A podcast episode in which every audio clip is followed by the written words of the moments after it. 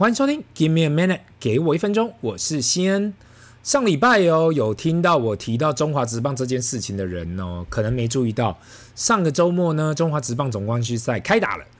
这一次的总冠军赛就是味全龙对上乐天桃园。原本呢，想说上周末想要来去天母棒球场看，想不到票卖得那么快，有想要去现场碰碰运气，但想到啊，电视上看看就好。那这两队呢，从礼拜六的第一场啊，打到第十四局才分出胜负。那不了解棒球规则的听众啊，棒球通常只打九局，但是季后赛一定要打出个分胜负嘛，所以打到了第十四局，等于你买了一张票啊，看了一点五场比赛。那最后呢，魏全龙十四局下半得了一分，拿下了第一战。那隔一天到了礼拜天的第二战，又是一场车轮战，一直到了九局啊，都还是零比零，一路来到了十一局上。乐天的打者开始打出一轮四比零的攻势，第二战由乐天拿下了。说真的，太久啊，太久没有注意看中华职棒了。那这一次花了很多时间呢，去研究，内心那个感动一整个都回来了。还记得三十来年前的我啊，看了职棒元年的总冠军赛，从小学生，我爸爸带着我去看，到现在自己当爸爸带小朋友看，气氛还是很好。我觉得。真的有把这个球迷啊给带回来了。那过去呃二三十年呢，中华职棒发生了太多事情，我相信大家都还记得啦。那最重要的就是打假球的事件嘛。虽然都已经发生了那么多年，可是却让大家一直都还有这个阴影所在啊。那现在看到中华职棒已经脱去，已经摆脱了嘛过去的黑历史，会呃现在比较往正面的方向进行，真的还蛮开心的啦。未来应该还会带小朋友去看更多场的比赛。另外呢，也会带小朋友去看现在台湾的职篮。呃，我就其实现在啊，职篮的状况就跟九零年代职棒一样，有了中华职棒后，另外一组人呢就觉得不爽，自己没办法加入中华职棒，那我就来搞个台湾大联盟。我记得中华职棒有四队，后来变六队，台湾大联盟自己也搞了四队。有时候在那里想，台湾就这么一丁点大，每个老板自己不爽就自己来干。各自搞自己的联盟，当然啦，最后台湾大联盟是收起来了，也整并到中华职棒里面。那因此呢，这几年来台湾重新出发推出职篮后啊，如果大家还记得九零代有所谓的中华职篮，那这一次新出发之后，一开始有个 P League 嘛，另外呢又去搞个 T One。那我其实是在今年云豹有签到 d w i h o w a r 的时候，才开始很认真在研究这两个联盟。这就跟台湾做企业做生意一样啊，那。很多人就觉得啊，我觉得你可以做，为什么不能做？也许最好的方式是大家整合在一起嘛。可是，就每个人都觉得他可以做各做各的嘛。那目前霹雳有六队，T One 有五队。那如果是台湾篮球迷的人呐、可能忘了还有一个 SBL 这个半职业联盟已经打了二十年，现在还有四队哦。所以如果你统计下来哦，想一想，目前台湾这个小岛上啊，职业篮球加上半职业篮球的球队总共有十五队。那我们不要去提那种美国 NBA，总共整个联盟有三十队啦。那毕竟这是算是世界上最强的联盟，也最多世界各地最多球员想要去打的 league 嘛，就是 NBA。可是连中国的 CBA 啊，中国 CBA 只有二十队。那你想想嘛，光是球员跟所有的配套，就你就感觉不对啊。特别是球迷分布，如果台湾整合到只有八队就好，不是像现在的十五队。那每一队所分到的球迷还比较稳定，当然有竞争永远是好的，因为一个产业有竞争，才不断提升自己的产品跟服务。那如果任何产业被垄断了，那也没什么好竞争的，就变得产品没有竞争力。所以，但是我自己而是球迷，由衷希望，就是说未来还是可以整合到一个联盟，然后也不要有那么的多的队。那今天呢，我其实想要来聊的这个主题，源自于前几天小朋友钢琴老师提到嘛。要弹好钢琴的五字诀，他说呢，他自己也是在网络上看到的。这何谓这五字诀？就是要弹好钢琴五字诀，就是对，对于任何的音拍子指法啊，都要正确。第一个字就是对，第二就是慢。对于刚开始要学弹任何新的曲目，一定要慢慢的开始学，先慢慢的练习，把自己的呃曲目都熟练好。第三呢是拆，有时候觉得右手弹很难，左手弹很难，你可以把不同的曲目拆开来练习，不一定要一次全部一起弹。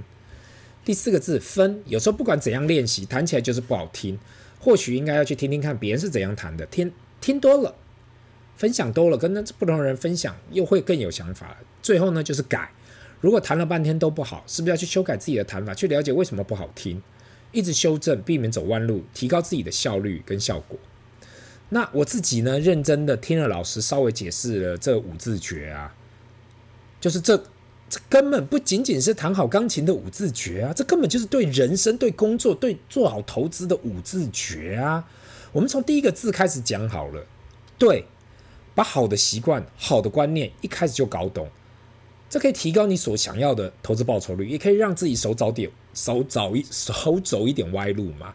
上一次有过去的同学啊跟我提到，他就说啊，过去他什么都投资过了，可是觉得自己就不适合投资。那我就问他嘛，他过去投资了什么？为什么他觉得他自己不适合投资？他就提到啊，哎，不知道为什么他总是啊，永远都想去追求目前最热的投资项目。那如果现在是加密货币很热，他就想要去试试看；如果现在债券很热，他也想要去碰碰看。很多时候，只要短时间没有报酬，他就想要马上认赔出清。他觉得如果要长中长期投资，风险实在太高了，所以如果短时间他觉得没有看对，他就要走。那我们其实到我们这个年纪啊，我也不太能讲他什么啦。那毕竟呢，我讲什么他可能也不会相信我。我只能说，投资这件事情。有好的、有正确的习惯跟观念，可以让你碰到大风大浪的时候不被洗出去，不会被退场嘛。当顺风顺水的时候，大家都做得很好；但在逆风的时候，你就是需要有那个观念可以帮助到你，让你睡得心安理得。所以，当碰到逆境的时候，正确的观念可以给你一个正确的方向。那第二呢，慢。从投资的角度去看，那就是如果你还不熟悉投资，一开始肯定要慢慢来嘛，可以先去尝试。但肯定不能一次就说哈，很多人就说 all in。但如果你对任何产品都不了解，你也对产业不了解，你也对任何的厂商不了解，你为什么认为你可以投资，去靠投资得到获利？所以一开始出发点肯定要慢，先尝试，慢慢去了解整个市场。如果你认为这个商品不好，这间公司不好，你可以选择不要。在这里所讲的慢哦，不是说跟乌龟一样，因为很多人觉得啊，听到慢就是我一天只做一点点，一天做一点点，不是这样子的，因为。毕竟商整个商业市场运作速度非常快嘛，慢慢的练习不是一件坏事，可是一定要去做，要逼自己去做。你可以每天都在学习新的知识，慢慢的了解。可是你不能想，就是啊，我下一季再来看，我明年再来看，我我之后再来看，我有钱再来看，而是我那个叫做拖延呐，不是所谓的慢。慢的话是一直要有自己要有 progress 这样子的。那拆，很多人可能好奇会讲，拆跟工作跟投资有什么关系？每个人的专长都不同嘛，不可能每个人都可以把每一件事情都做好，至少我自己是做不到了。可是你可以把很多事情拆开来进行。我碰到很多人说啊，因为这件事情做不好，所以其他事情都卡住了。很多时候其实是我们所谓的卡住啊，只是我们给自己一个借口，一个台阶，不想去做后面的事情。认真的去想一想啊，是不是很多事情是可以先拆开来解决的？比如说，很多人说自己没有本钱可以投资，所以不要跟他提投资这件事情。那我们就把这件事情好的拆开来看。如果是因为没钱可存，所以没本钱，好，那为什么没钱可存？是因为收入太低吗？还是开销太大？如果是收入过低，那是不是要想办法去进修，去想办法去增加自己的收入？如果是开销太大，那是不是可以去确认到底哪里开销太大，哪里可以再省一点钱？正确来讲，应该是每一件事情都可以拆解出。我们问题到底在哪里？然后去加强自己问题的地方。那分呢？听到分，大家应该就可以理解嘛。在现在这个年代呀、闭门造车已经非常不应该了。网络的出现造成资讯分享很快速。如果你自己碰到什么问题，你可以在网络上找到任何资讯。太多太多人习惯自己就是这样啊，不愿意去看，不愿意去了解。原来这世界上有很多的人面对同样的问题，那他们是去怎样去解决的？透过分享。透过去跟交流，可以去了解其他人在这个世界上，原来也有找到同样的答案，会碰到同样的问题，同样的答案。很多人会觉得啊，其他人都不懂他的问题，自己的问题是最特别的。